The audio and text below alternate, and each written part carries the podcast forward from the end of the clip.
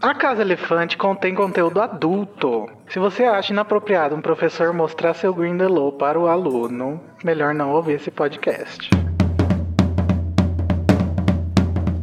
Olá, sejam bem-vindos à Casa Elefante. Puxa uma cadeira, pede um café e vem discutir a obra de J.K. Rowling capítulo a capítulo com a gente. Hoje, o oitavo capítulo de Harry Potter e o Prisioneiro de Azkaban, A Fuga da Mulher Gorda.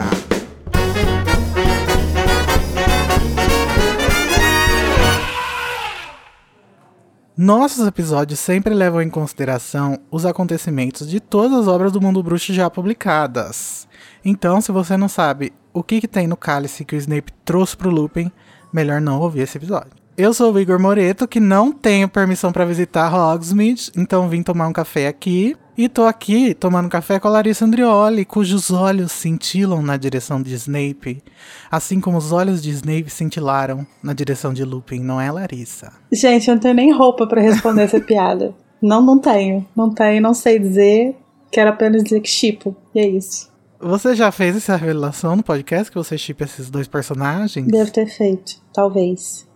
talvez nos últimos episódios, assim, porque os dois apareceram bastante, mas não sei. E aqui à minha esquerda, também sentada aqui tomando café comigo, está Nayara Sevciuk, que teve um retrato dela vandalizado por um cachorro. Gente, eu não tenho um segundo de paz. O cachorro veio aqui, mijou tudo, cagou tudo no meu quadro, sabe? Eu tô aqui de boa, de boa. Gente, como que foi isso, será? Estranho. Levantou a Ai, perna e mijou. horror. E é com essas pessoas que a gente vai falar sobre a vida escolar em Hogwarts, visitas a Hogsmeade e o ataque de Sirius Black.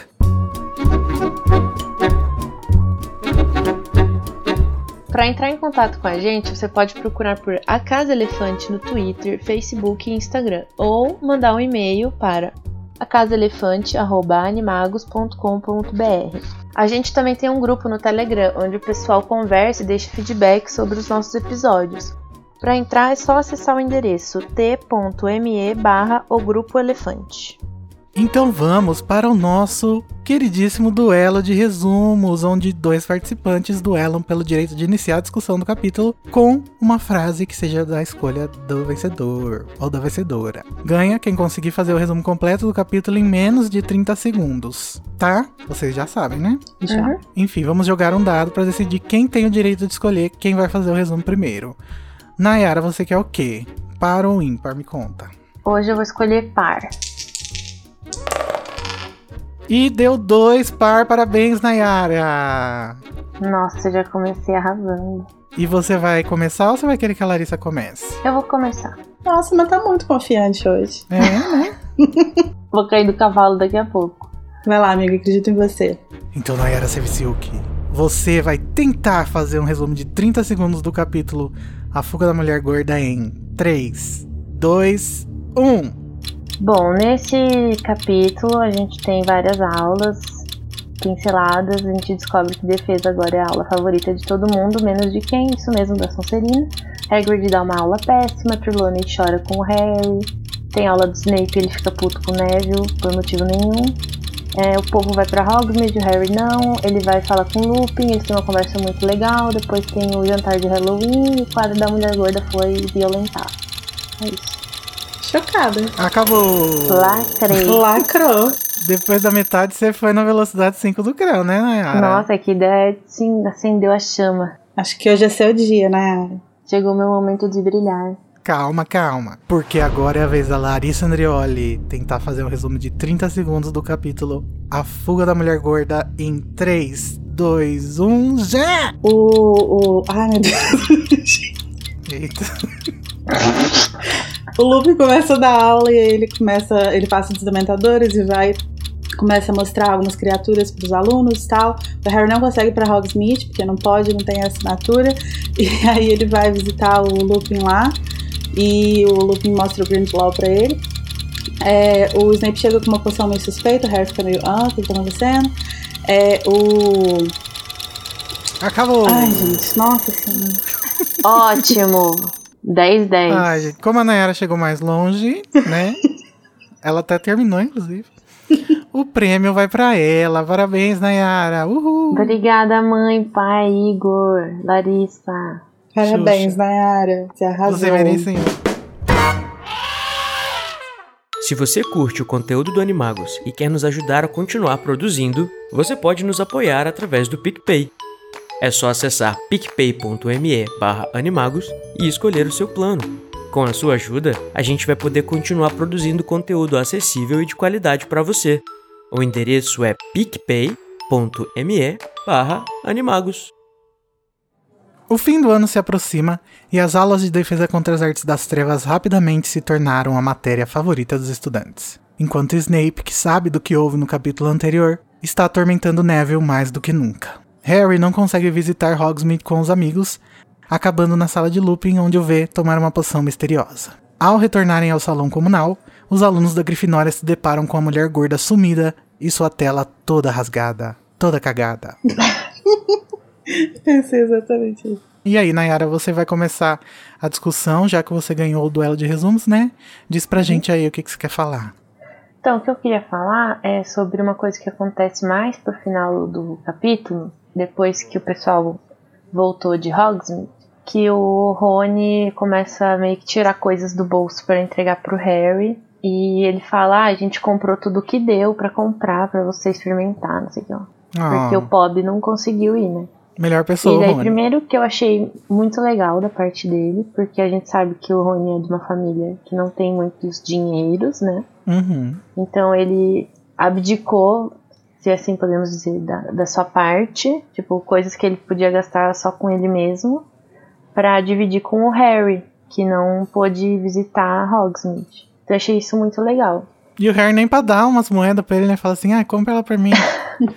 é aquele amigo que vai viajar pro exterior, você pede um pra ele trazer um iPad e ele não te paga. Ai, nossa, não, nunca façam isso. Enfim, eu acho muito interessante isso, e daí eu, é, também gera um questionamento que é da onde veio esse dinheiro, se é normal.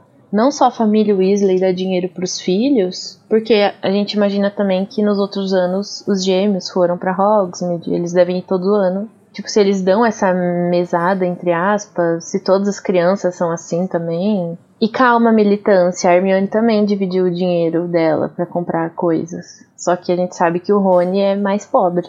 Eu acho que a escola fala pros pais, inclusive eu acho que no, no, no formulário lá que tem que assinar, talvez tenha alguma coisa sobre isso, porque precisa, né? Os pais trouxas, por exemplo, os da Hermione, eles precisam ir pegar esse dinheiro, né? Fazer essa conversão. Uhum, Então, sim. deve ter algum sistema aí. Tipo viagem escolar.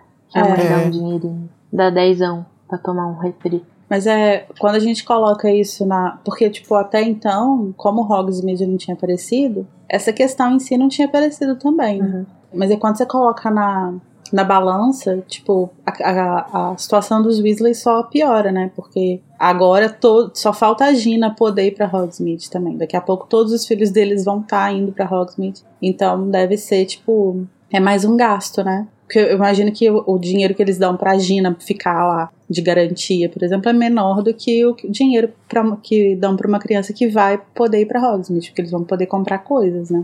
E eles devem ter gastos também que os pais precisam arcar, né, na escola. Mas tipo o quê? Ah, não sei. Eu tenho a impressão de que não, assim. Eu tenho a impressão de que é tudo meio que por conta. Tirando isso, assim. Sei, sei lá. Mas uma coisa que ficava na minha cabeça também, por exemplo, no Natal, o Ronnie sempre dá presente pro Harry. E Uhum. sempre dá presentes comprados, né? Tipo, a senhora Weasley manda coisa que ela fez e tal, doce, suéter. Mas o Ronnie não, o Ronnie dá coisa comprada. Então ele realmente deve ter alguma forma de juntar, né? Ele deve receber algum tipo de mesada, alguma coisa assim. E ele Uhum. guarda pra esses momentos. Será que ele sai pra passear com o cachorro dos vizinhos? pra ganhar um extra? Sai passear com o hipogrifo dos vizinhos. Mas é muito interessante, né? Porque, igual a Lari falou, até o momento de aparecer Hogsmeade, a gente nunca tinha pensado nisso. Mas Uhum. eles fazem algumas compras. Até porque no lá em Enigma a gente vai ver que quando o Harry e o Rony entram pra aula de poções, que eles não estavam inscritos, eles têm que comprar o livro. Então eles têm que mandar o- uma carta com o dinheiro. Então eles devem. Imagino que todas as crianças devem levar algum, algum dinheiro, que sei lá, vai que quebra alguma coisa, estraga. O material e tem que comprar. É, Uhum. esse tipo de coisa que eu acho que tem que. É ar- que, que os pais têm que arcar, sabe? Tipo, ah, se Uhum. quebrar a varinha, o que que faz? O Rony, coitado, ele sabe que a família não pode, então ele não nem liga, né? Ele pega e bota o durex. Ah. A vassoura, por exemplo, quem cuida da vassoura? Eu acho que tem que ser o aluno, né? E não a escola. Uhum. Sim. Mas vamos aproveitar então que a gente tá falando dessa visita de Hogsmeade. Porque finalmente chegou, gente, o fim de semana que os alunos vão pra Hogsmeade. Os alunos menos Harry, né, coitado? Não, e vamos falar que o Harry não tem permissão. Aí o Rony dá uma ideia, porque, assim, como todo bom amigo, você quer deixar seu amigo feliz, você quer apoiá-lo. que seu amigo do lado. Aí ele dá a sugestão, né? Ah, pede pra professora. E a Hermione fica putíssima. É, E gente, nesse momento era que ela, ela devia fazer o quê? Talvez ficar calada, talvez, mas. A Hermione, ela tá tipo ali, ué, tá com, com o saco cheio. Acho que é muitas aulas. Ela não tá conseguindo lidar. Ela tá ranzinza aqui com o Harry, né? Ela não quer que o Uhum. Harry faça isso. Uhum. Depois ela vai ser com a, Li, com a Lilá. Uhum. Que a gente vai falar mais tarde do coelhinho que morreu. É, descanse em paz. Bink. Eu não entendi, gente, por que, que ela tava assim. Pra mim não fez sentido ali na narrativa ela tá contra. Porque ela fala pra ele assim, tipo, ai, é, não, Rony, o Harry tem que ficar na escola. Por quê? Ninguém tem que ficar, mas ele tem. Será que é, é- é por causa do, do, do Black? que é por causa do ela Sirius, né? tá preocupada? É. Sim, mas na verdade, é, considerando o cenário, assim, que ninguém sabe que o Sirius Black não é esse tal aí que estão falando. Tipo, é o mesmo cara, mas ele não tem essa personalidade. Todo mundo corre perigo. Pois é. Se ele é, tipo, o supra-sumo dos seguidores de Voldemort. Não, é, mas, ele é, tecnicamente é perigoso. mas é porque eles já meio que sabem que o Sirius tá atrás dele, né? Atrás do Harry. A Hermione sabe? Sabe, porque o Sr. Weasley falou com o Harry. E aí o Harry contou pra eles. Hum, Mas, assim, eles não sabem, não sabem a história toda, né? O Harry ainda não ouviu. Mas ele ele sabe que o Sirius queria pegar ele, né, entre aspas, assim. é, fez mais sentido agora então pra mim. Mas Uhum. assim, eu ainda acho que não faz sentido, porque a Hermione tem uma identificação muito grande com a McGonagall e ela tem muita noção de que a McGonagall vai ser uma pessoa que vai tomar a decisão correta ali. Uhum. Então, tipo, eu acho que ela podia vir- até virar pro Harry e falar assim: olha, vai lá, mas eu acho que ela não vai deixar, não. Mas assim, ela, ela não, não vejo por que ela insistir pra ele nem tentar. Isso pra mim não faz muito sentido, porque eu acho que fica muito óbvio que a McGonagall não vai deixar. Sim, e eu, e eu acho que, como amiga, mesmo ela sendo a pessoa mais sensata dos três, eu acho que seria legal ela demonstrar esse lado mais amigável do que o Sim. lado razão, sabe? Uhum. Tipo, ah, seria muito legal mesmo se você fosse, tenta lá, mas eu acho que ela não vai deixar. Uhum. Alguma coisa assim. E não tipo, não, você tem que ficar aqui, dormindo. Até porque ela não tá, ele não tá, tipo, falando que ele vai fazer uma coisa errada. Tipo, quando eles descobrem, quando ele tem o mapa e tal. Ali é outra situação. Aí eu até entendo dela ficar contra. Mas ele tá só indo, tipo, pedir uma permissão pra um professor, sabe? Então acho que não tem problema nenhum ele fazer isso. Fora que, assim, eu, eu acredito que nessa ida a Hogsmeade, as crianças não vão desacompanhadas. Sim, Não que vá, tipo, não. excursãozinha de grupo, mas deve, deve não.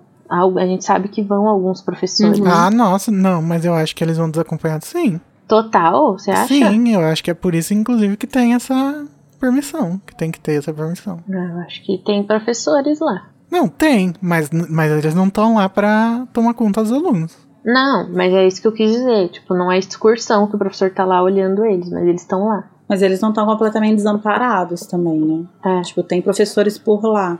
Tem outros, outros adultos responsáveis também, né?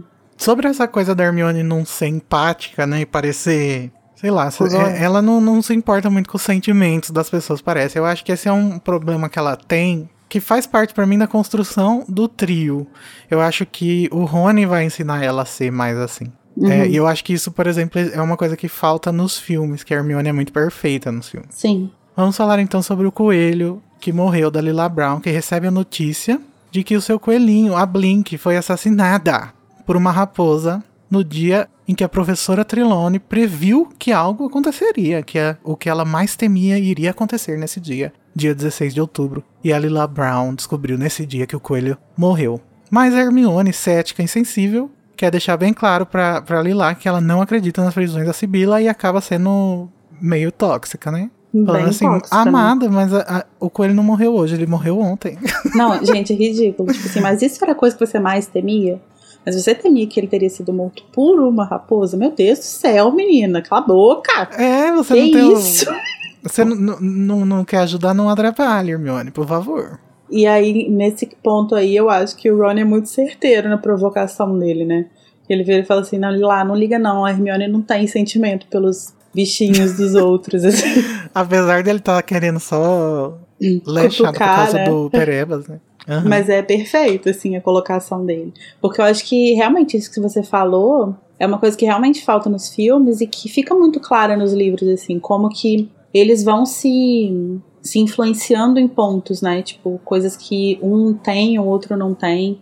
Uhum. E eu acho que, Uhum. tipo, o Ron, ele não tem muito esse raciocínio lógico, essa coisa da Hermione de, tipo, pensar muito bem sobre as coisas que você vai fazer, planejar e tal. E a Hermione tem, tipo, zero dessa coisa de se colocar no lugar do outro, de tentar entender o que, que tá rolando. E de, às vezes, até, tipo assim, ver que a pessoa tá falando uma merda.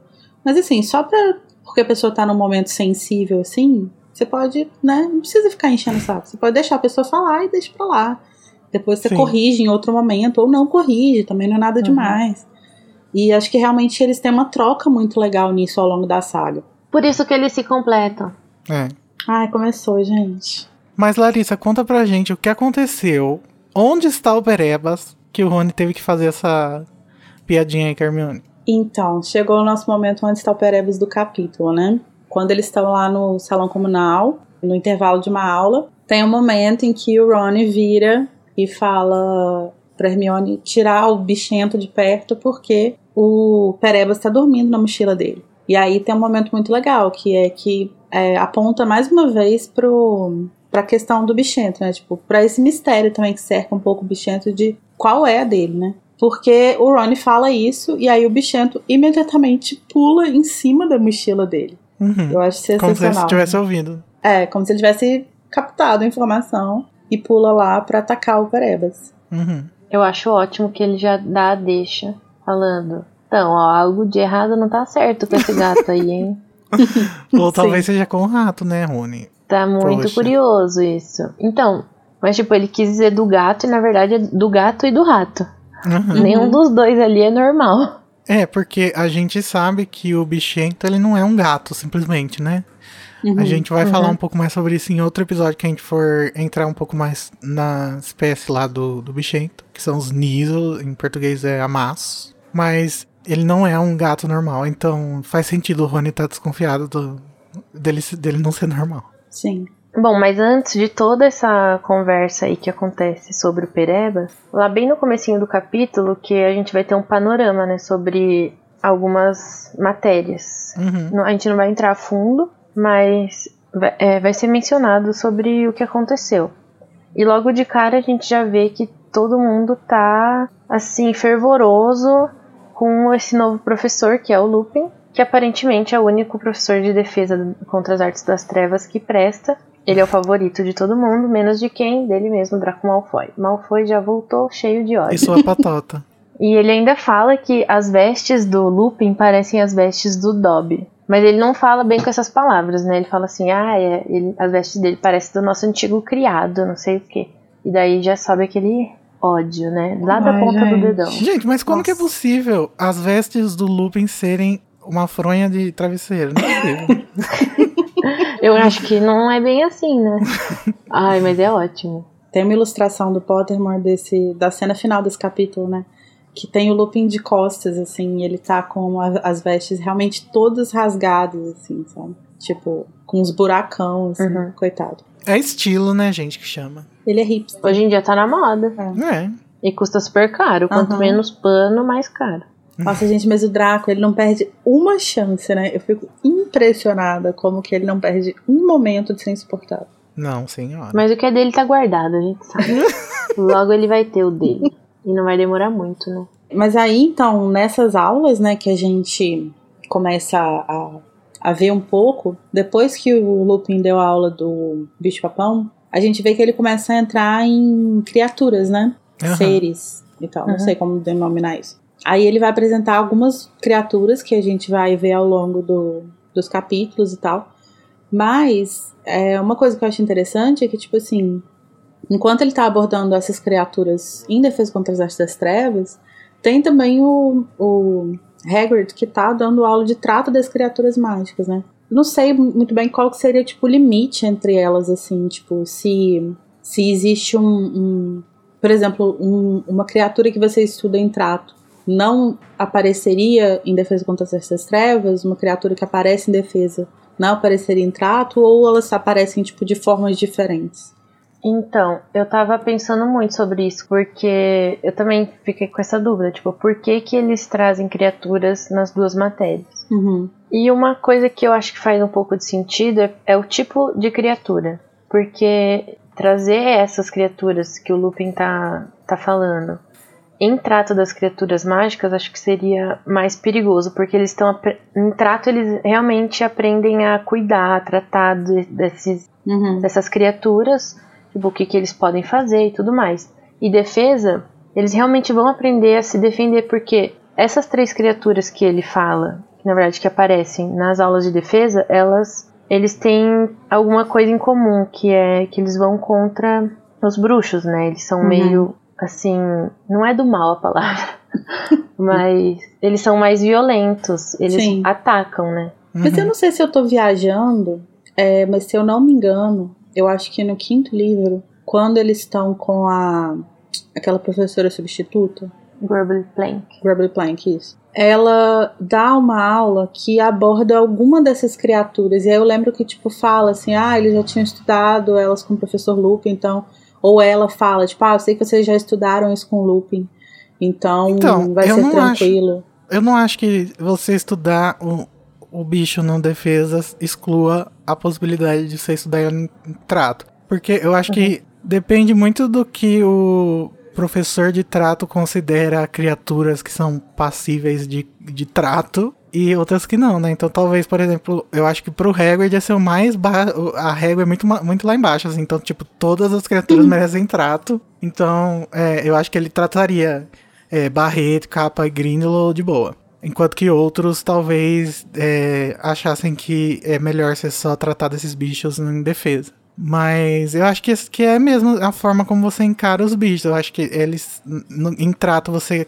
aprende a cuidar delas e deixá-las viverem como que elas, como que elas uhum. vivem. E em defesa é como você se defende delas, né? como você lida com elas caso você encontre elas uhum. na, na vida. É interessante, né? Eu acho que é tipo assim, talvez uma das uma das poucas é, disciplinas, não disciplinas porque são duas, mas assim, uma das poucas, um dos poucos temas que são abordados no, no currículo inexistente de Hogwarts que são abordados de uma forma interessante, assim, porque realmente encaram as coisas com, com uma certa relativização, assim, de que, tipo, você pode ter que se defender dessa criatura e ao mesmo tempo você pode ter que cuidar dela.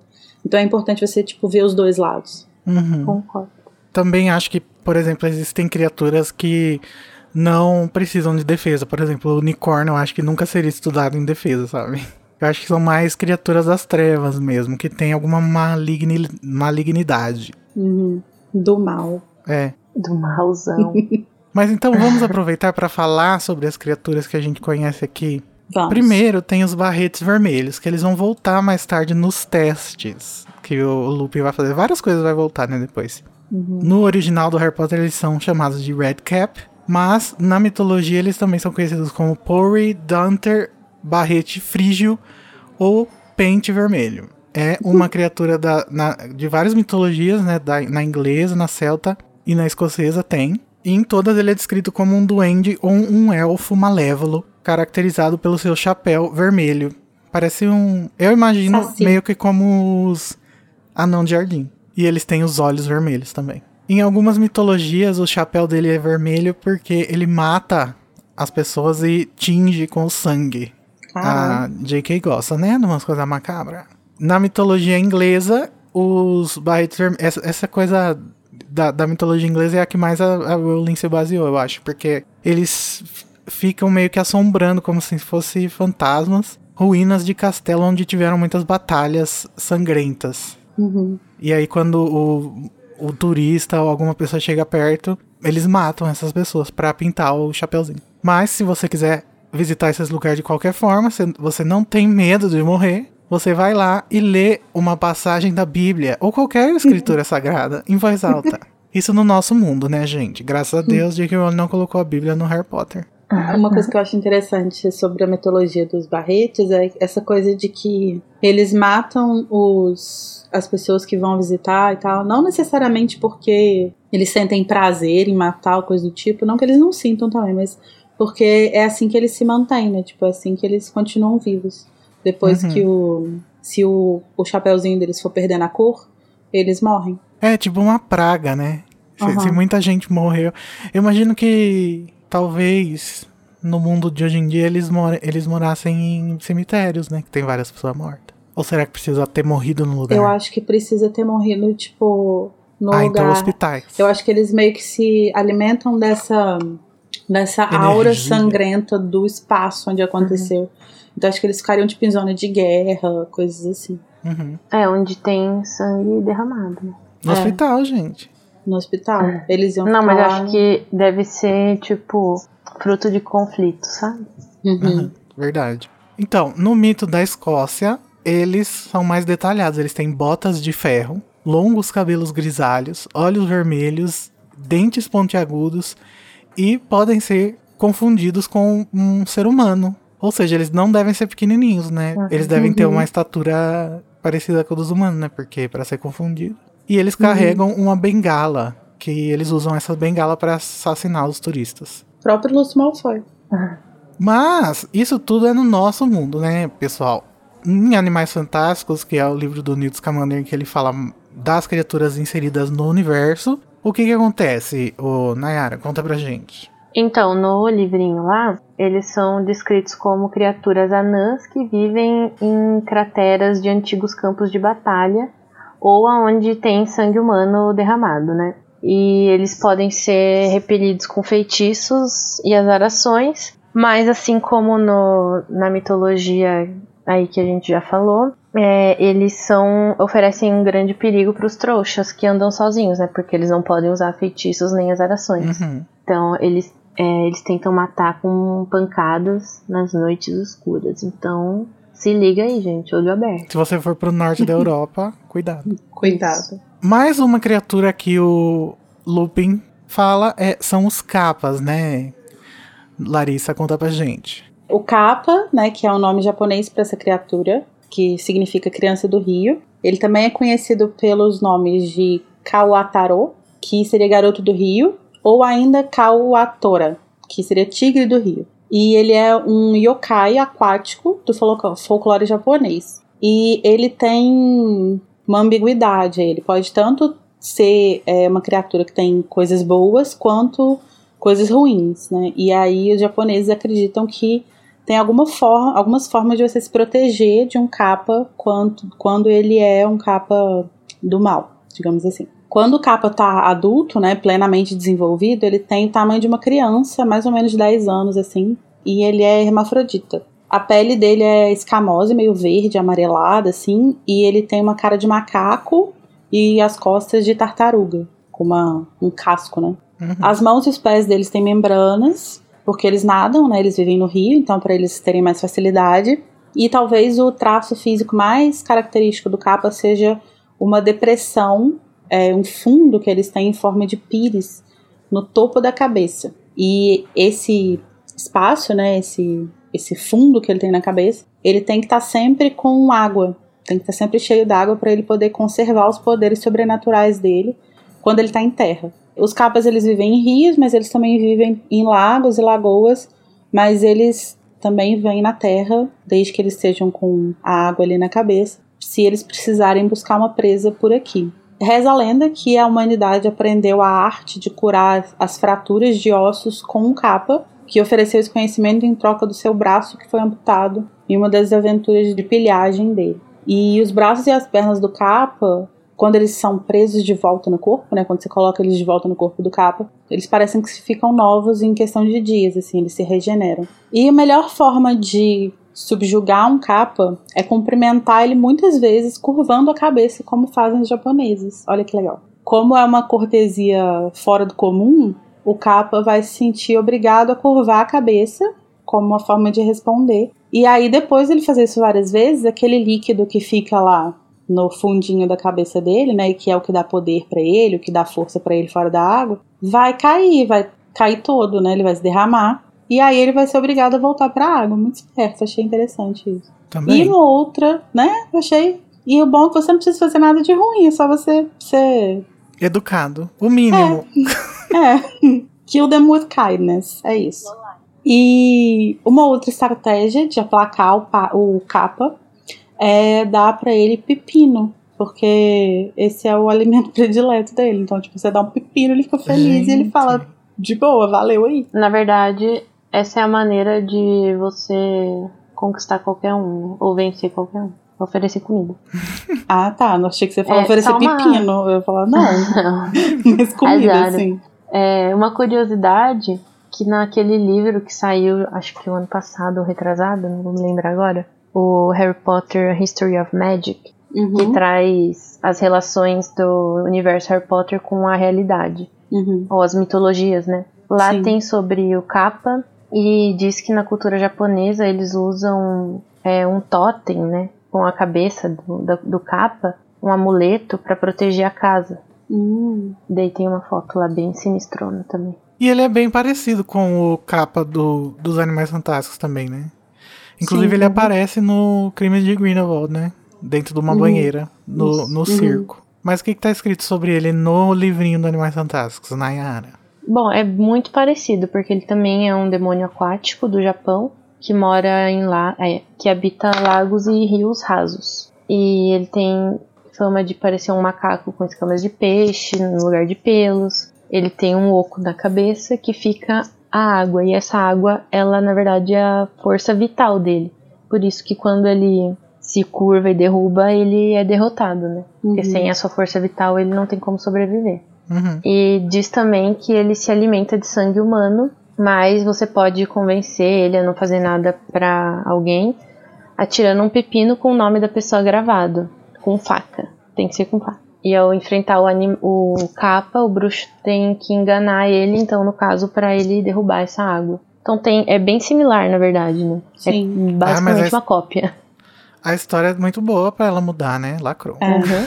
Eu gostei desse É, mas ela adicionou algumas coisas, né? Como, tipo, gravar o nome da pessoa que você É, quer. talvez seja até de alguma outra fonte que a gente não achou, né? Alguma variação também, né, de, É. dessa mitologia. Mas muito legal. E, gente, a última criatura que a gente conhece quando o Harry vai na sala do Lupin, que a gente vai falar, comentar sobre isso daqui a pouco, é o Grindelow, que também vai ter um papel importante no próximo livro, né? Então talvez seja até um foreshadow. E o Grindelow, no folclore inglês, ele é uma criatura que vive nos condados de Yorkshire e Lancashire. É bem específico, né? E acredita-se que venha de Grendel, um nome usado no, no conto né, do Beowulf e também outros contos antigos, e, em que esse nome tem conexão com pântanos e lagos. E também diz a lenda que os Grindelows pegam crianças com os bração deles, né? Eles têm uns, uns braços gigantes uns, e uns dedos gigantes. E as afoga caso elas cheguem perto demais do, do lago, do rio, qualquer coisa assim. E lá na Inglaterra, os pais usam o Grindelow meio que um bicho papão, assim, para as crianças não chegarem perto da água, né? É o homem do saco, né? É. Grindelow do saco. E ele também está em Animais Fantásticos, né, Nayara? Fala pra gente. Sim, A ele Nayara é é um a demônio. dubladora do Newt hoje. Eu mesma, a Nilta. ele, na verdade, é um, eu acho que esse é um dos mais diferentes, assim, do que a gente tá falando hoje, né? Ele é um demônio aquático que tem chifres e pele verde clara, e ele é encontrado nos lagos da Grã-Bretanha e Irlanda. Ele se alimenta de pe- pequenos peixes hum, e é bem agressivo com bruxos e trouxas, sem distinção. Ele é agressivo com todo mundo, igual algumas pessoas que eu conheço. Embora ele saiba que os sereianos são capazes de domesticá-los. Isso eu acho que a gente consegue ter um- uma visão um pouco em Cálice de Fogo, né? Porque eles vivem no mesmo lago e não, não tem brigas. Uhum. Sim. É, então, eles têm, em vez de braços longos como na mitologia, né? Eles têm só dedos muito longos. Embora eles tenham grande força, é muito fácil de quebrar. Isso eu acho um pouco diferente do que a gente vê no filme, né? Que no filme ele tem uma aparência mais de polvo. Não sei, É. não parece que ele tem ossos pra quebrar. Enquanto que aqui no, no livro parece que ele é meio é, vegetal, né? Uhum, tipo uma alga. Mas é essa, gente, as criaturas. Deixa nos comentários aí qual que vocês já conheciam, se tem alguma que vocês acharam estranho. Porque eu lembro que quando eu lia quando eu era criança, eu passava assim batido por esses nomes, eu nem ligava muito. Só Eu depois de crescido que eu fui Uhum. buscar saber o que, que eles eram. Tinha tanta coisa acontecendo, né, que nem ligava muito. Não é isso, nem ligava muito. É que eu acho que, assim, quando você tá lendo, daí você se depara com um nome que é esquisito e não tem muita, muita coisa falando o que que é. Porque ele fala assim, ah, ele falou sobre tal criatura. Mas não fala muito sobre o que é essa criatura. Igual a gente trouxe aqui, né? Aí você Uhum. meio que, ah, tá, dane-se, não quero saber, volta pra história. Mas É. de- eu, aconteceu a mesma coisa. Depois, só que eu fui me interessar mais. Mas acho que é porque a gente fica muito é, imerso, a gente quer saber mais sobre o universo, né, que ela criou, então faz Uhum. sentido. Sim. Uhum. É, a- primeiro a gente lê pra saber da história, né? Depois a gente vê o universo. Bom, e aí, mais uma coisa que a gente fica sabendo nesse panorama que a gente vê das aulas, né, do que que tá rolando e tal, é que tem uma pessoa que não tá muito feliz, né? Não que em algum momento ele esteja. Não que a gente tenha, assim, um vislumbre de algum momento que tá tudo bem. Mas, especialmente agora, o Snape tá um pouco chateado, né? Ele tá se sentindo humiliated, tá chateated, porque... Ah, também, né, gente, quem não ficaria, né? Sim. Ele tá ciente lá de que o bicho papão do Neville se transformou não somente nele, mas nele drag ainda por cima, né? então. Drag mal feita ainda, né? Com uma roupa horrorosa de velha. Drag mal foi com a, com a roupa do- da avó do menino. Pelo amor de Deus, não deixou nem ele fazer um, um, um Dá um figurino. close melhor. É, pra ele fazer o lip sync dele. Mas ele tá chateado, tá chateado sim. E ele tá descontando lá no Neville, né? Pra variar. Uhum. Tá, se já tava difícil pro Neville antes, imagina agora. Mas olha, Larissa, eu vou fazer seu papel e vou passar esse pano. Por quê? Vai, amigo, vai, esse é o seu Ah, não momento. acredito. Vitória! Vitória Gente, do imagina que o ó que deve ser você tá lá trabalhando de boa, de repente chega o seu bully pra dar aula e no primeiro dia ele faz um- uma humilhação com você dentro da sala de aula que vira piada na escola. Ele deve gente, ser traumatizado com os marotos e e com o Lupin. Aí o cara chega e faz isso. Ele tá. Eu acho, meio, eu acho meio. Assim, tudo bem que foi legal com o Neville e blá blá blá. Mas eu acho que é meio é, antiprofissional você pegar e Tá. humilhar o Eu colega na, na outra sala. Deixa eu falar, então. eu, eu não discordo disso, que tipo, não deve ser legal, isso tudo que aconteceu e tudo mais. Só que a gente tem que entender que não é culpa, não foi proposital o, ne o Neville ver ele como bicho papão, até porque a gente. A Laria também até entraram nessa discussão no episódio anterior, falando sobre o medo do, do bicho papão, né? Se é uma coisa Uhum. mais interna. Tanto que o Harry lá, ele pensava no Voldemort, mas na verdade foi o Dementador. Então, tipo, é uma coisa que o Neville não ia conseguir controlar. Uhum. Então, acho que foi muito. Eu, a parte do, dele aparecer com as roupas da avó dele foi ideia do Lupin. Isso eu acho que Errou a mão, né? erro, erro do Lupin. Mas humilhar o Neville por ele se sentir Não, amiga, acuado, mas- né, em, É. em relação ao Snape, e essa parte eu não acho legal, sabe? Eu Não, eu também acho não. que- Mas eu não acho que eu. Eu não tô falando disso. Eu, eu acho que o, o Neville não tem culpa nenhuma nessa história. Se, Sim. se alguém aí tem culpa, é o próprio Snape e o, o Lupin. Porque o Snape, primeiro, porque, gente, você ser o bicho papão um aluno é pesado, né? Então já é culpa dele dele ter aparecido lá na sala.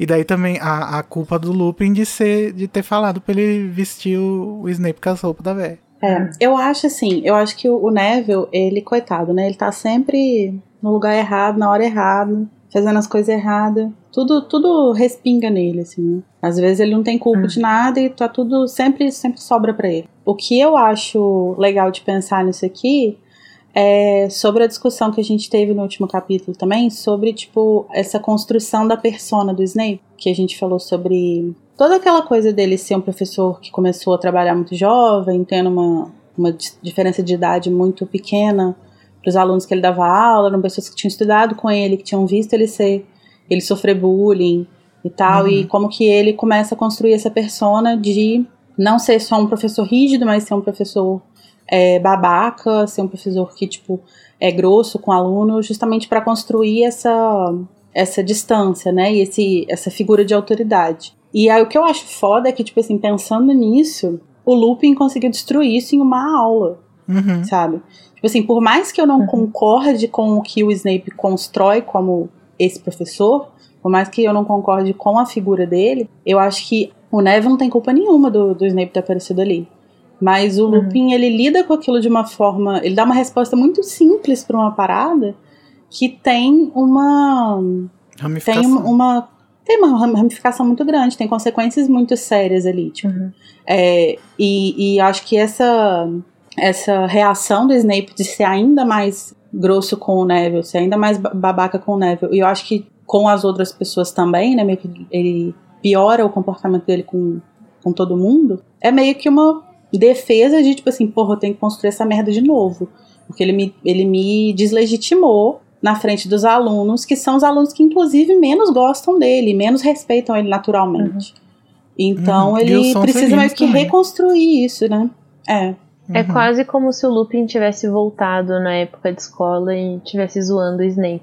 E na verdade, ele, dos quatro marotos, ele era o mais sensato. Então, mas é que eu acho assim, que o Lupin não fez isso por, por malícia. Eu acho que ele. Não, também não Uhum. acho que ele tenha feito. Eu acho que ele nem, eu não acho nem que ele fez isso porque era o Snape, ou, ou querendo é, realmente bulinar. Eu acho que foi. É, sei lá, sabe aquele problema que vai virando uma bola de neve que Eu ninguém acho que ele percebe. Resol- tentou resolver uma questão de uma forma muito simplista. Uhum. sabe? Sendo que ele estando ciente do que que era o, o- o medo do Neville, porque o Neville falou antes, não foi igual os outros que eles tipo, só pensaram e de repente apareceu, é, ele poderia ter pensado uma outra forma de, de propor uma resolução pro Neville ali que não fosse humilhar o Snape, né? Tipo, a figura do Snape, porque isso Uhum. traz... Então, É o gatilho, né, gente? Uma porrada mas aí pensando agora, assim, tipo, eu acho que não ia ter uma solução. Porque o intuito do feitiço é você rir daquilo que tá na sua frente. Então, de alguma forma, ia ser humilhante pro Snape. É, mas eu acho que o certo a se fazer. eu fingi que o mundo é real. Seria o Lupin e conversar com o Dumbledore. Falar assim: Ô Dumbledore, o, o bicho papão do menino é o professor? Sabe? Corre aqui. É. Aí o Dumbledore vai fazer o quê? O Dumbledore vai, tipo, falar, ai que legal, então vamos deixar o Snape dar aula particular pra ele. É, mas daí pelo menos ele já lavou as mãos. Daí já o problema já não É. é mais dele. Mas assim, não sei, eu acho que talvez tivesse alguma outra forma que não fosse, tipo assim, tão. ser uma humilhação tão As custas de alguém, direta, né? assim. Não sei. Ah, eu não sei, porque co- como envolve, tipo, uma pessoa. Não sei, eu, eu fico me imaginando assim, se eu fosse o bicho papão de alguém, óbvio que eu não sou, porque, né, eu sou muito legal. É, mas se eu fosse, qualquer coisa que, tipo, fizessem que fossem rir da minha cara, eu ia achar humilhante. É, gente, é.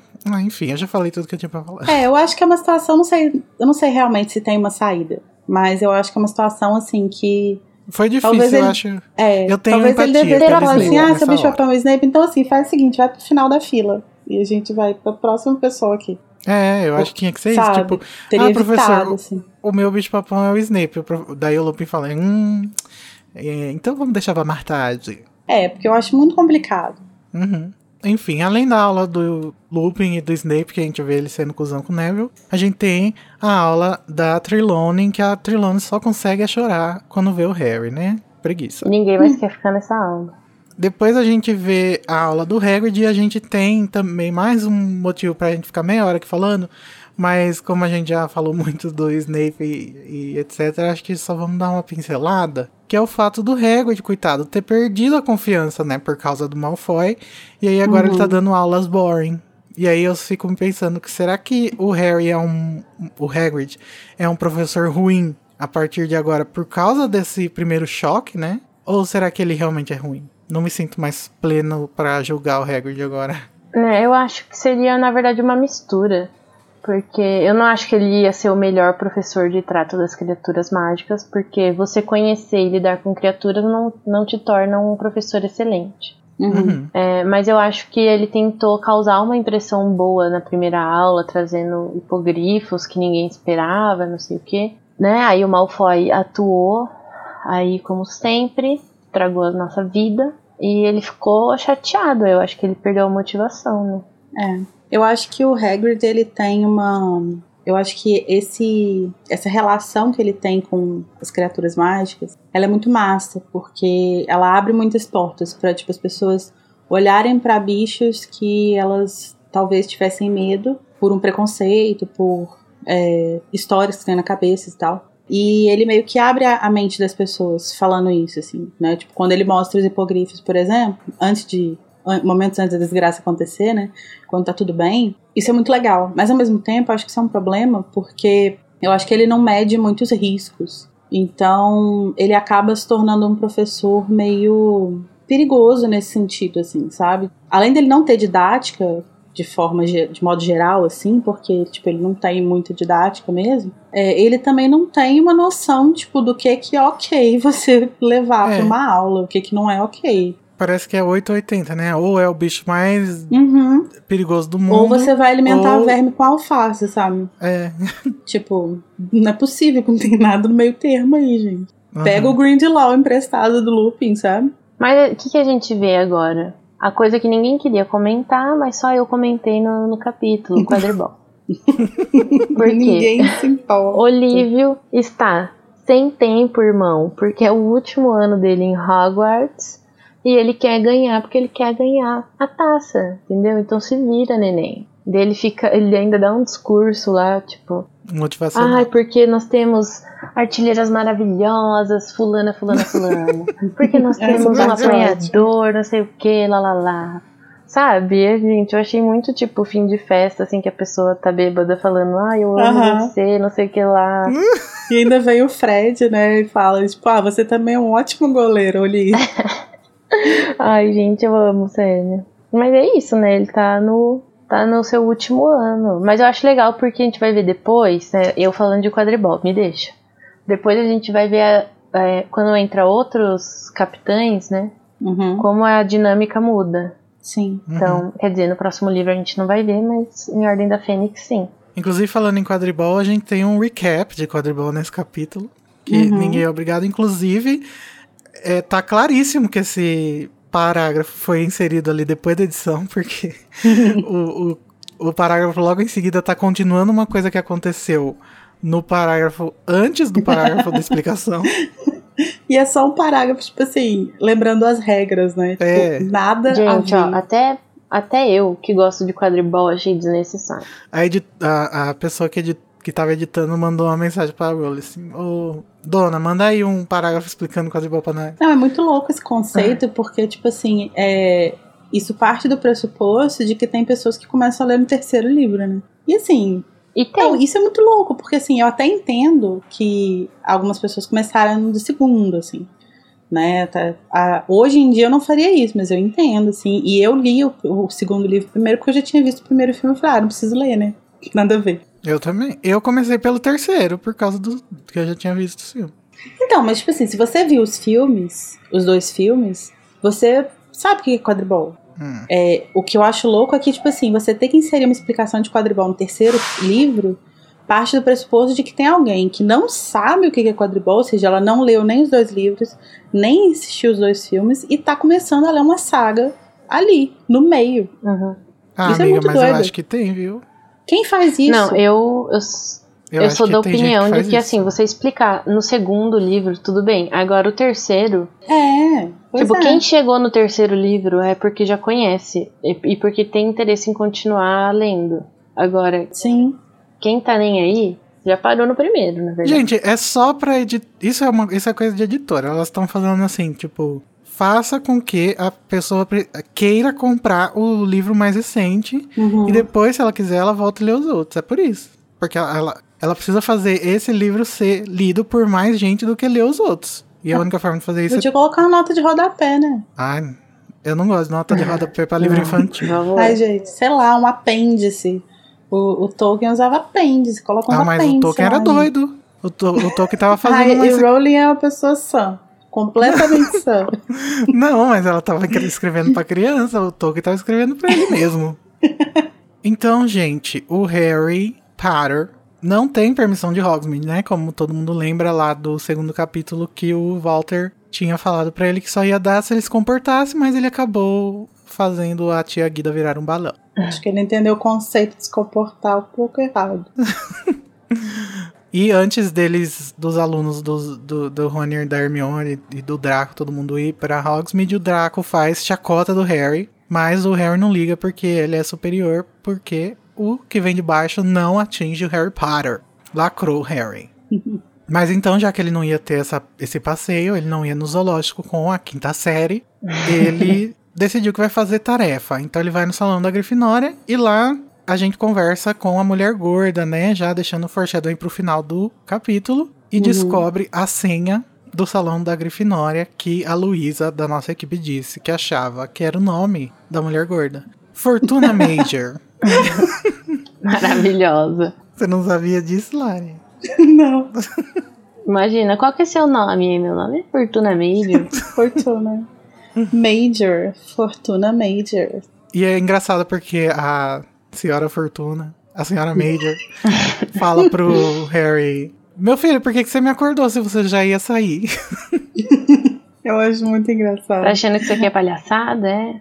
Então o Harry sai e ele decide que foda-se, ele não vai fazer tarefa não, exausto, ninguém merece a minha tarefa, já que não deixaram eu ir pra Hogsmeade. Então ele tá passando lá pro- pelo corredor e o Lupin chama ele pra sala dele, pra mostrar seu Grindelwald. Hum. Hum. O professor diz que sabe das previsões da Trilone porque a Minerva contou pra ele. E aí, gente, eu achei tão fofo que eu fico imaginando qual será que é o tipo de relação que o Lupin tem com a Minerva, né? Porque eles já foram colegas de guerra, né? Uhum. E agora eles são colegas de profissão. Será que eles tomam um chazinho da tarde?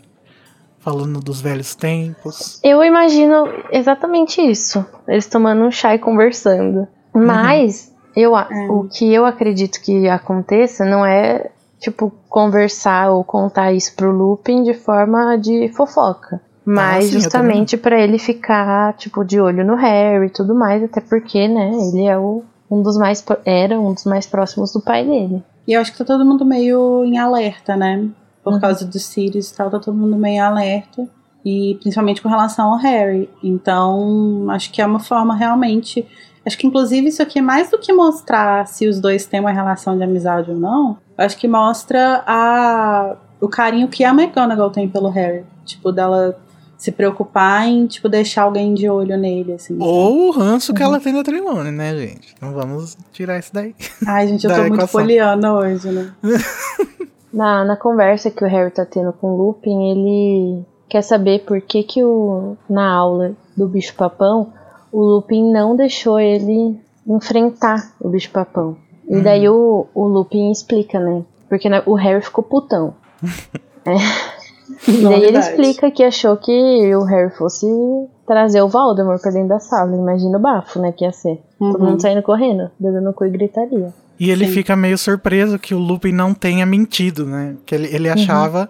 O, Sim. o narrador fala que ele achava que o Lupin ia fingir que nada tinha acontecido, tá tudo bem. E eu acho que ai, eu adoro muito essa, essa cena e tal, porque acho que tem muitas coisas interessantes pra gente pensar. Mas uma coisa que eu acho muito legal é que uma- é, a gente vê que o, o Lupin trata o Harry de uma forma muito madura, assim mesmo. Tipo, ele fala, tipo, quando o Harry pergunta, né?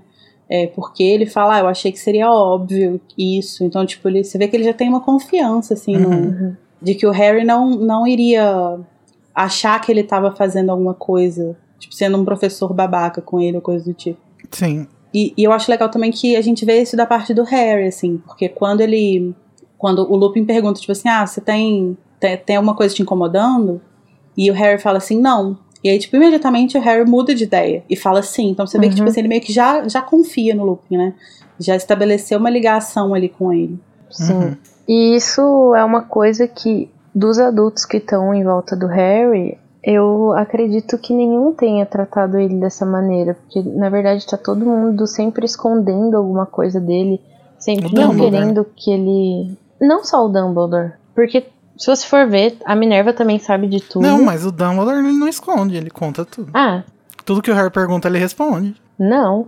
Ai, eu tenho a impressão que ele é tão maduro quanto o Lupin foi aí, com o Harry. Não, eu acho que ele a- às vezes fala, não, não é a hora, não isso, não aquilo. Mas eu sei, tá, tá- ou tá- as pessoas estão protegendo o Harry, ou eles estão, tipo, não querendo que o Harry faça alguma coisa, ou não Uhum. descubra alguma coisa. E o Lupin é muito claro e direto com ele. Sim. Eu acho que isso, isso ajuda na, na aproximação dos dois, sabe? Ele confia Uhum. muito no Lupin. Sim, e eu acho que isso é importante pro próprio personagem, pro resto da história dele, sim. Ele vê que ele não é tratado mais como uma criança. Uhum. Por alguém, pelo menos. Acho que todas, mesmo as pessoas que, tipo, estão escondendo coisas deles e tal, por mais que eu não concorde, são todas é, posturas que a gente entende, assim, tipo, eles estão preocupados, né? Afinal de contas, o Harry é uma criança. Então você pode, É. né, às vezes você pode fazer coisas erradas ali, achando que tá protegendo e não tá protegendo. então. Mas é muito legal como que o Lupin escolhe, tipo, é, tratar ele como uma pessoa. Ele, não tratar ele como um adulto, porque ele não é um adulto mas tratar ele como um, um adolescente, tipo, que, que entende as coisas, que tem noção das coisas Uhum. que estão acontecendo. E a gente vai ver esse tipo de comportamento retornar com o Sirius na ordem, né? Quando ele quer porque quer deixar o Harry saber de tudo e a Molly e o pessoal, a, a o pessoal mais responsável, eu acho que é melhor o Harry não saber de nada mesmo. Mas eu não sei se eu classificaria o comportamento do Sirius quanto ao Harry de forma como maduro, assim. Eu acho que Ah. em alguns pontos sim, mas eu acho que de modo geral ele tem uma, uma dificuldade muito grande em separar o Harry do, do pai dele. Uhum. E isso é, um que- problema, né? Porque o pai dele morreu. Eu acho que é o, o mesmo tipo de atitude que ele te, que o Lupin tem aqui, só que o contexto muito diferente, né? Que no caso de lá, realmente Uhum. era muito perigoso ele participar da guerra, e aqui é, É. só uma coisinha, nada a ver. E aí eu, eu acho interessante também, porque quando a gente estava comentando nos capítulos, né? A Tami falou sobre essa relação do Lupin, dele tratar o Harry de forma muito madura, e ela é, deixou. Ela escreveu sobre como que isso é legal de levar em consideração, considerando que, assim como o Harry é um gatilho, né, pro Snape pro Sirius, ele é um gatilho pro, pro Lupin, né? Tipo, ele Uhum. também era amigo do James, então ele também tá olhando ali pro amigo dele que foi assassinado. E ele era Então- amigo da Lilian também. E ele era amigo da Lily, isso. Então é, é- eu imagino que seja muito pesado pra ele também. Uhum. Tanto que eu acho que um dos motivos dele ter ficado tão distante esse tempo todo é devido ao fato óbvio dele ser um lobisomem e achar que ele sempre tá. É, que ele é perigoso e sei, sei lá, vai fazer alguma coisa com Uhum. alguém. Mas também o fato de, tipo, essa memória ser muito Doloroso. dolorosa pra ele. Sim. Mas eu acho que esse. Talvez o Lupin ele seja a única pessoa da geração dos marotos ali que a gente tem contato que sobreviveu e que de fato, tipo, processou o trauma de perder as pessoas, sabe? Uhum. Tipo, Uhum. Ele de- porque ele de fato seguiu a vida dele. Ele não, ele não era o Snape que virou espião e ficou naquele rolê ali. Ele não era o Sirius que ficou preso e, e não pôde lidar com isso de forma saudável. Então ele, por mais que ele tenha sido atingido, por mais que ele fique triste, eu imagino que seja uma, uma barra pesadíssima pra ele estar ali, estar com o Harry, lembrar de tudo e tal. É, ele foi uma pessoa que seguiu a vida dele. Então ele processou essas coisas. Uhum. Então acho que talvez venha daí, sabe? Tipo, Lacrou. essa. A forma como ele lida tão bem com a presença do Harry. Ainda falando sobre o bicho-papão, é, eles falam sobre o que o Harry ia ver, né? Uhum. E o Lupin fala o porquê que não deixou o Harry enfrentar, e o Harry fala que primeiro ele pensou no Voldemort, mas logo em seguida ele já pensou no Dementador. E o Lupin fala que Uhum. ficou impressionado, porque isso mostra que o que o Harry, na verdade, mais sente medo é de sentir medo, né? Porque o Dementador é isso, é a representação do medo e Uhum. tudo o que tem de ruim. E daí Uhum. acho que até vocês falaram, né, bastante sobre isso no episódio anterior. Eu acho Sim. interessante esse conceito do medo do medo, porque é uma coisa que não é muito fácil de você compreender aí no, nessa conversa. É, como assim, medo do medo? Ele tem medo do dementador. O dementador causa outras coisas que não são só o medo.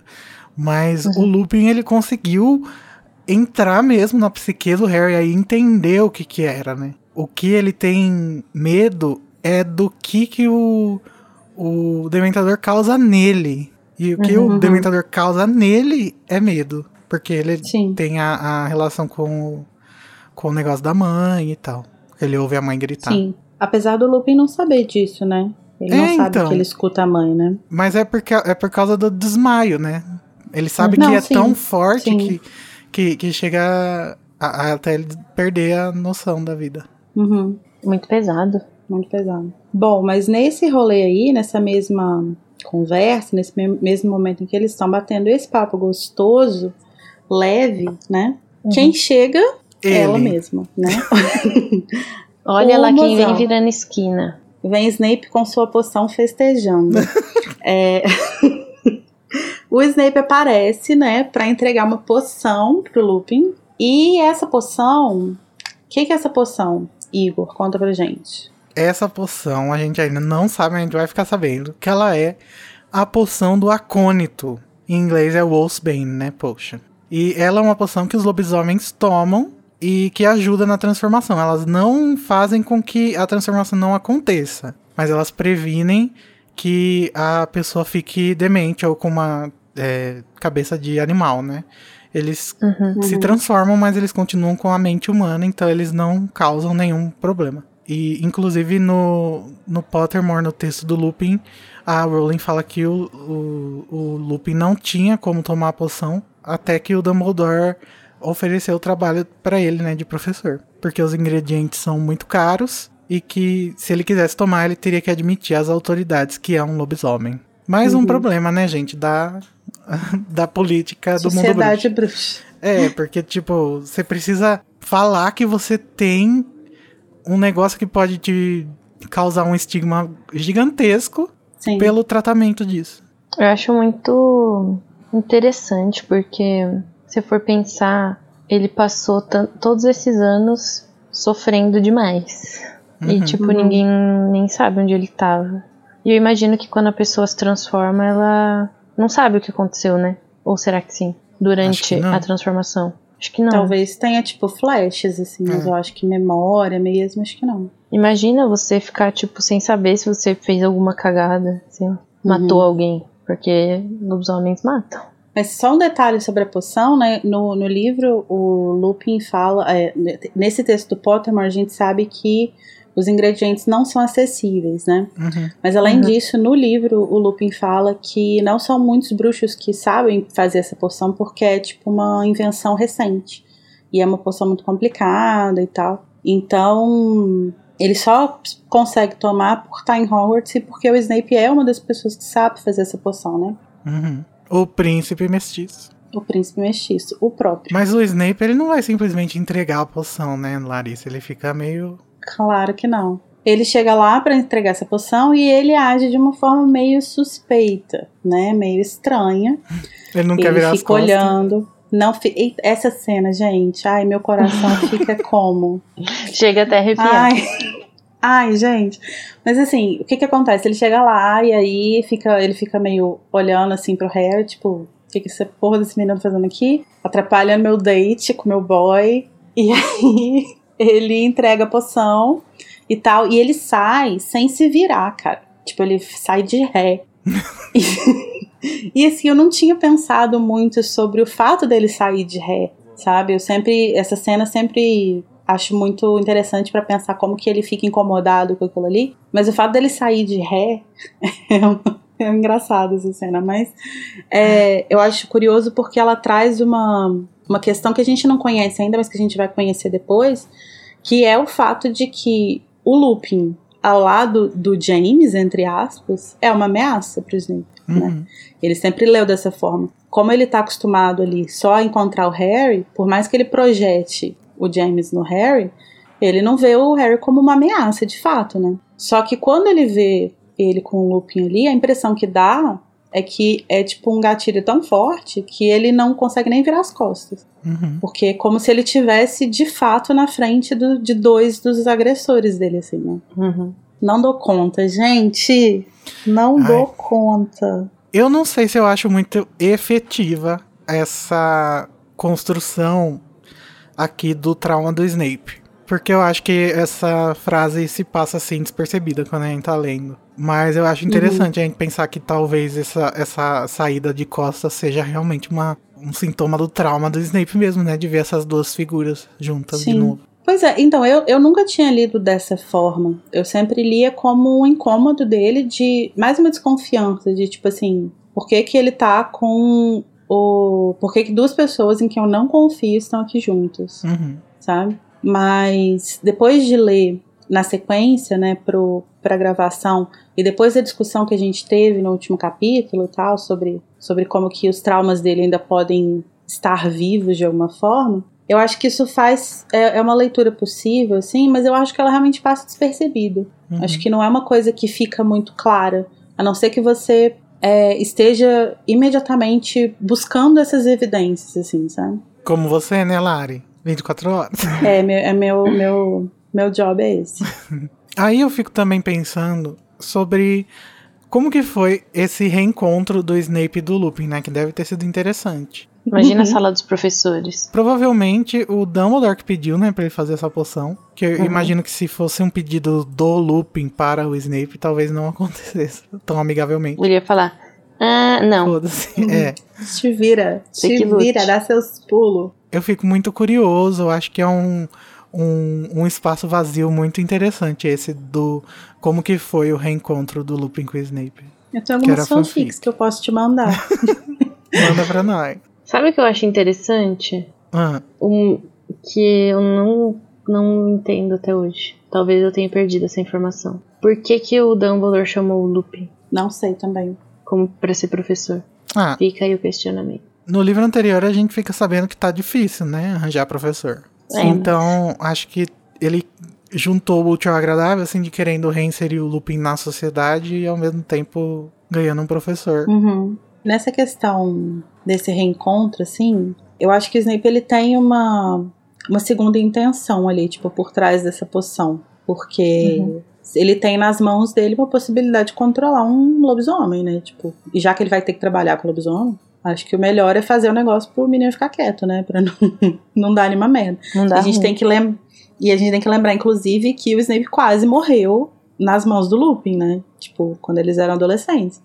Então, uhum. eu imagino que ele não tenha nenhum interesse em ter um lobisomem por perto sem controle, assim. Uhum. E eu não acho que eles tenham algum tipo de. Tirando nas minhas fanfics, né? Eu não acho que eles tenham nenhum tipo de reaproximação, assim. Eu não uhum. acho que o Snape tá aberto para isso. Apesar do Lupin parecer, justamente por causa que eu falei, que eu acho que ele é uma pessoa que processou as coisas de forma saudável na vida adulta, é, você vê que ele tem uma gentileza com o Snape o tempo inteiro, assim. Uhum. Ele trata ele muito bem, trata ele com muita é. É, é, gentileza mesmo. Mesmo que tivesse uma abertura do Snape antes da, do, do Neville transformar ele num, numa drag, acho que aí, não né? tem mais.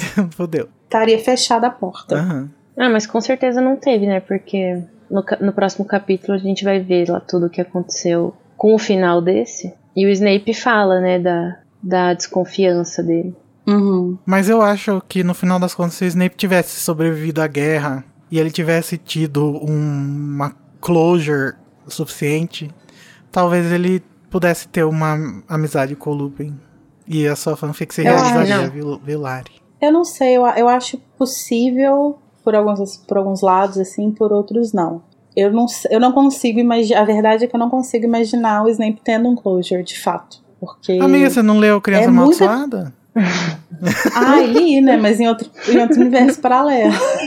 É, é, muito, é muita coisa para ter closure, sabe? Tipo, eu não consigo conceber, assim. Mas eu acho que se ele fosse desenvolver algum tipo de relação com alguém ali, acho que seria com o Lupin. Porque eu acho que eles têm traumas muito parecidos. Eles perderam pessoas muito. que eram importantes para eles da mesma forma. E uhum. eu acho que, tipo, é, tanto a Lily quanto o Dumbledore são pessoas que confiaram neles quando ninguém confiava, entendeu? Então Ai. eu acho que os dois têm essa, eles, esses laços de certa forma. Gente. Por isso que o chip funciona tão bem, gente. Se rendam. Se rendam. Discordo. Então, gente, mas tá, vamos falar sobre a doideira do Harry, que o Harry. gente, o Gente, Harry. o Harry vai ficar total. Todo tipo, livro. No LSD, louco. Sim, todo livro ele, ele, ele fala assim: não, gente, se não foi ano passado e nem no outro, é nesse. O Snape está querendo matar alguém esse ano. E se não sou eu agora, é o Lupin, porque eu gosto do Lupin, então ele vai matar o Lupin. É. E o Harry acha que o, o, o Snape tá dando veneno pro Lupin e que o Lupin tá tomando de boa, assim, sem saber de nada. Mas sabe o que, que mais me admirou nessa parte? A Hermione. Ela concorda e ela fala, mas ele bebeu. Sim, é muito louco. Ele Gente, tá todo morrer." mundo drogado. Então, gente, eu não sei se é porque eles são crianças e aí a gente sempre passa esse pano, ou se é porque Criança que a a Rowling tá forçando, sabe, esse Red Herring aí, tudo, tudo livro. Uhum. Mas não é Ah, eu não sei engraçado. também. O Snape, ele vai Mas sempre... é muito engraçado. Ele vai sempre ser o Red Harry até o dia que ele realmente é o, a pessoa.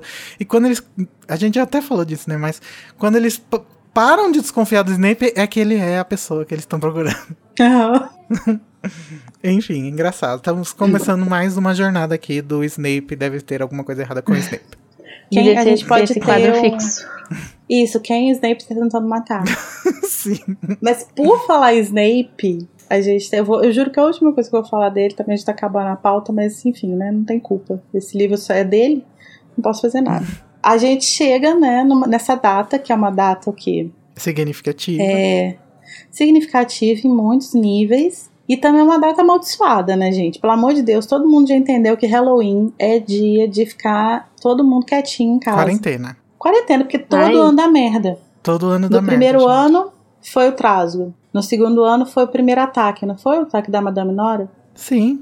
E Foi. no primeiro ano também. É o primeiro ataque em todos os livros. Então, No Halloween. então assim, complicado. Só que então a gente já sabe que nessa data é a data em que vai acontecer alguma coisa, né? Mas antes de acontecer essa coisa, momentos antes da desgraça acontecer, o que que acontece? O amor está no ar, né, gente?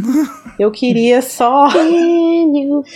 Eu não podia perder a chance. Eu- É, eu pedi para estar nesse episódio, eu troquei de data, para poder apenas enaltecer essa fala, essa cena em que o narrador diz o seguinte: depois que eles estão lá no. Eles estão lá no banquete, né? E aí. Enfim, se não ficou claro para ninguém até aqui, se eu não mencionei isso em algum outro episódio, o meu chip da vida é Snape Lupin. E aí, como que tudo começou? Onde, quando que eu comecei a usar esse tipo de droga pesada? Foi nesse livro. Foi nesse capítulo. Foi nesse parágrafo que termina com a seguinte frase: O olhar de Harry percorreu a mesa até o lugar que Snape ocupava. Seria sua imaginação? Ou os olhos de Snape cintilavam na direção de Lupin com mais frequência do que seria natural? Gente! Gente! Gente! Não, não, não é isso. I. Evidências. É gatilho pra Larissa isso aí. Gatilho demais, gente. Mas eu acho essa cena, fanfic à parte, eu acho, eu acho que isso meio que volta naquilo que a gente tava falando lá dele saindo de ré. De como que ele ficou tão, tipo assim, incomodado com o fato de ter visto o Harry na sala, né? E ele meio que, tipo, mais do que o normal, ele tá desconfiado do Lupin naquele dia, né? Eu, eu tenho, assim, agora, né? Eu tenho a impressão que talvez a justificativa seja que ele tá meio pensando assim, será que a poção vai funcionar? Será que deu tudo certo? É, Mas aí os olhos dele iam cintilar, Igor. ah, mas seu tava cintilando cintilou. porque era Cintilou de noite, tava cheio de fogo em volta. Hum, Os fantasmas uhum. voando. Cintilou de tensão sexual, gente. Tudo bem, Lari. Se você quer acreditar nisso, quem sou eu? Interpretação, né? Cada um. Eu acho que a principal função dessa frase é fazer o leitor ficar com o pulga atrás da orelha por causa do Snape, né? Novamente. Aham. Como se ele tivesse, tipo assim, esperando pra ver se ele vai cair morto agora. É, Porque o meu veneno vai fazer efeito. É tipo aquela cena do, do primeiro que o Harry olha pro Snape. de- e, E a o Quirrell tá de né? costas e daí ele acha que é o Snape. Aham. Ai, eu amo. Então, gente, depois desse amor dessa fic da Larissa, que nasceu aqui, a gente vai voltar para salão com o Nala Grifinória para dormir, né? Porque foi um dia cheio de emoções, uma semana. Um capítulo em que a Rowling usou para passar o tempo, né? Porque não dá para narrar o ano inteiro. Então, a gente chega na porta e descobre que a mulher gorda não está lá. que ela sumiu. Tum, tum, E o quadro está todo cagado. Eu quase da Nayara. Mijado. e o Pirraça, eu não sei o que acontece, mas todo capítulo que o Pirraça aparece, a Larissa está aqui. Justice for É Pirraça. karma que chama. Então, o Pirraça diz para o Dumbledore que ela ficou passada chocada quando o Sirius Black apareceu. Caralho, papapã. Eu acho esse Sirius um dos Black. melhores ganchos, assim. Impossível parar de Eu ler, gente. que- Mas sabe o é que acontece? impossível. Você tá lá na sua cama, três e meia da manhã, Sim. lendo, você fala, eu só vou ler até esse final de capítulo. Só que não. É por isso Não, que eu sou a vai. favor de parar no meio do capítulo. não, que horror. jamais. Não, e eu acho esse gancho tão incrível porque ele consegue terminar ao mesmo tempo que ele termina com um puta suspense de caralho, Sirius Black tá no castelo, fudeu. É, ele termina num tom de comédia, porque é o Pirraça falando tem um gênio danado esse tal de Sirius Black, gente. Eu acho maravilhoso. Aham. É final de episódio, né, gente? Se fosse série, com certeza ia ser o final do episódio esse. Uhum. Oi, oi, oi, oi. Oi, oi, oi, oi. Capítulo perfeito. Então agora com o quadro rasgado da mulher gorda, a gente precisa ir para aquele momento triste em que a gente fala do pedaço que a gente menos gostou do capítulo. O momento Avada. Ô Larissa, conta pra gente o seu. Eu vou trair meu princípio. Eu falei no último episódio que sempre que eu puder dar o avada no Pirraça, eu vou dar.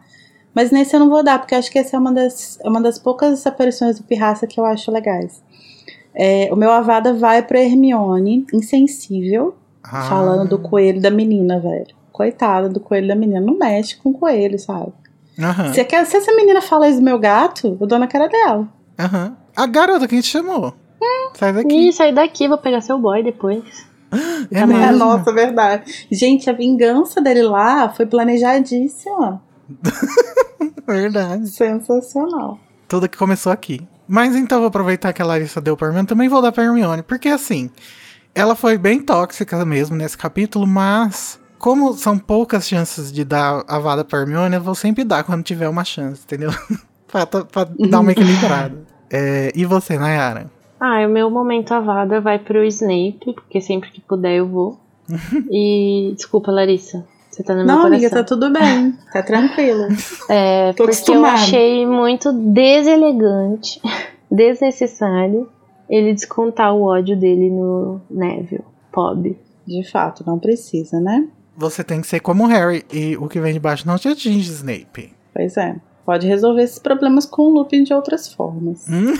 Não precisa envolver o Neville nisso. Tá, agora que a gente já deixou nossas mágoas para trás, vamos para o momento em que a gente fala o momento mais gostoso, o que a gente mais gostou, o que a gente mais amou, o que é mais cheiroso, que não foi vandalizado por um cachorro. O momento Expecto Patronum! Começando dessa vez com Nayara Sevciuk. Conta pra gente, Nay. Ah, gente, então, vou ter que dar pro Rony, né, que dividiu seu dinheiro lá. Lacrou. Dinheiro não, não o dinheiro, né? Gastou seu dinheiro lá pra dar metade das coisas pro Harry. Isso é broderagem, moro? Ai, Nayara, não fala isso, que essa palavra tem conotação pornô. Eu sei, amigo. Ah, eu achei que você não sabia. Eu sei. Eu tô por dentro. Não vou dentro da borderagem. Mas não, falando sério, eu, a- eu achei muito legal porque. Ai, gente, De fato. sei lá. Eu acho que a gente tem que- top. Assim, né? Vocês dois são defensores do Rony, né? É, eu não tanto. Então, eu acho que quando ele tem um momento positivo, a gente tem que exaltar mesmo. E o seu, Lari? Ai, gente, eu preciso nem falar, né? Obviamente. Obviamente, é o momento quando a luz dos olhos meus. Como é que é? O, como o resto da música. Quando a, luz, dos, olhos, seus meus. resolve se encontrar. olhos. E a luz eh, des- resolve se encontrar. Ai, que bom. Que isso, que é, meu é, meu Deus, Deus, que, frio que, me Que dá. frio que me dá o encontro desse olhar. É isso, é isso. Perfeito. Amados da minha vida. Ai. O meu espectro patrono vai para a Lia Wyler. O quê? Ai, é a patota? Não. Ela falou assim: Sente-se, convidou Lupin, tirando a tampa de uma lata empoeirada. Receio que só tenha chá em saquinhos. Mas eu diria que você já bebeu chá em folhas que chegue.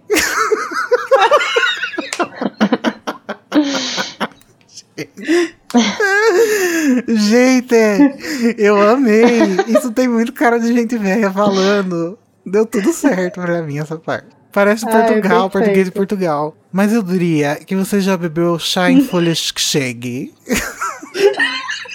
Enfim, eu gostei muito, parabéns pra ela.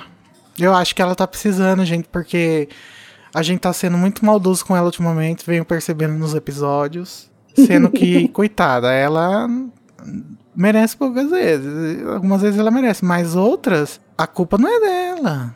Enfim. É verdade. Realmente essa cena é muito boa.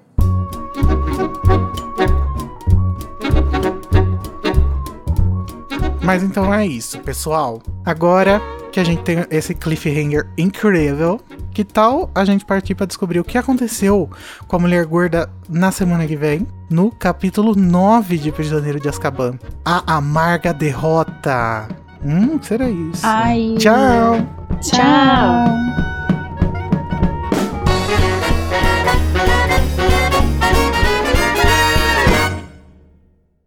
Porque agora é a vez da Larissa Andrioli tentar fazer um resumo de 30 segundos do capítulo A Fuga da Mulher Gorda em 3, 2, 1, já! Nossa senhora, já esqueci tudo que aconteceu. Meu Deus do céu. Ai, Peraí, a gente pode começar. Acabou! O que é isso? Ai, Joana.